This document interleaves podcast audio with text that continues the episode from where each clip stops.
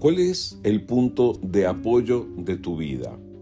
¿Cuál es el punto de apoyo o tal vez cuáles son los puntos de apoyo de tu vida? ¿Qué es lo que te da seguridad? Por lo general, todos quisiéramos tener mucho pero muchísimo dinero, porque eso de alguna manera consideramos que nos daría seguridad en cuanto a nuestro presente y en cuanto a nuestro futuro, e incluso podríamos ayudar a las personas que más amamos y también darles seguridad a ellos. Pero déjame decirte que ese concepto está radicalmente equivocado. El dinero no es capaz de dar la seguridad, no es capaz de rodearnos de toda la seguridad que necesitamos porque siempre pueden ocurrir imprevistos que quedan más allá del dinero. Y además, creo que puedes haber notado que las cosas más importantes de la vida no se compran con dinero. Así que tener, tener dinero no es la solución para todos tus males, ni es la fuente de seguridad. Si hasta ahora has estado poniendo tu confianza en el dinero o en la esperanza de tener dinero para sentirte seguro, para que tú y los tuyos estén bien, necesitas cambiar tu punto de apoyo. Necesitamos apoyar nuestra vida en algo más firme. Es por eso que creemos en Jesús. En Jesús hemos encontrado la seguridad que ninguna otra cosa en esta vida nos puede dar.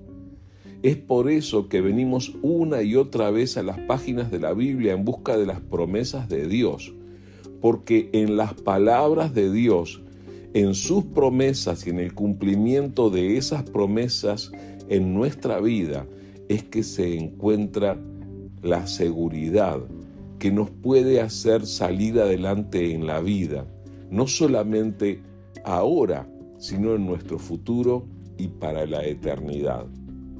Así que yo quiero animarte compartiéndote este pasaje que se encuentra en el libro de Josué capítulo 21, para que pienses en cómo la fidelidad de Dios responde a nuestra necesidad de confianza y nos da seguridad. Te estoy leyendo Josué 21, versículos 43 en adelante. Dice, Así que el Señor le entregó a Israel toda la tierra que había jurado darles a sus antepasados, y los israelitas la tomaron para sí y se establecieron en ellas. Y el Señor les dio descanso en todo el territorio, tal como se lo había prometido solemnemente a los antepasados de ellos. Ningún enemigo pudo hacerles frente, porque el Señor los ayudó a conquistar a todos sus enemigos. Ni una sola de todas las buenas promesas que el Señor le había hecho a la familia de Israel quedó sin cumplirse. Todo lo que él había dicho se hizo realidad. A eso es a lo que yo le llamo seguridad.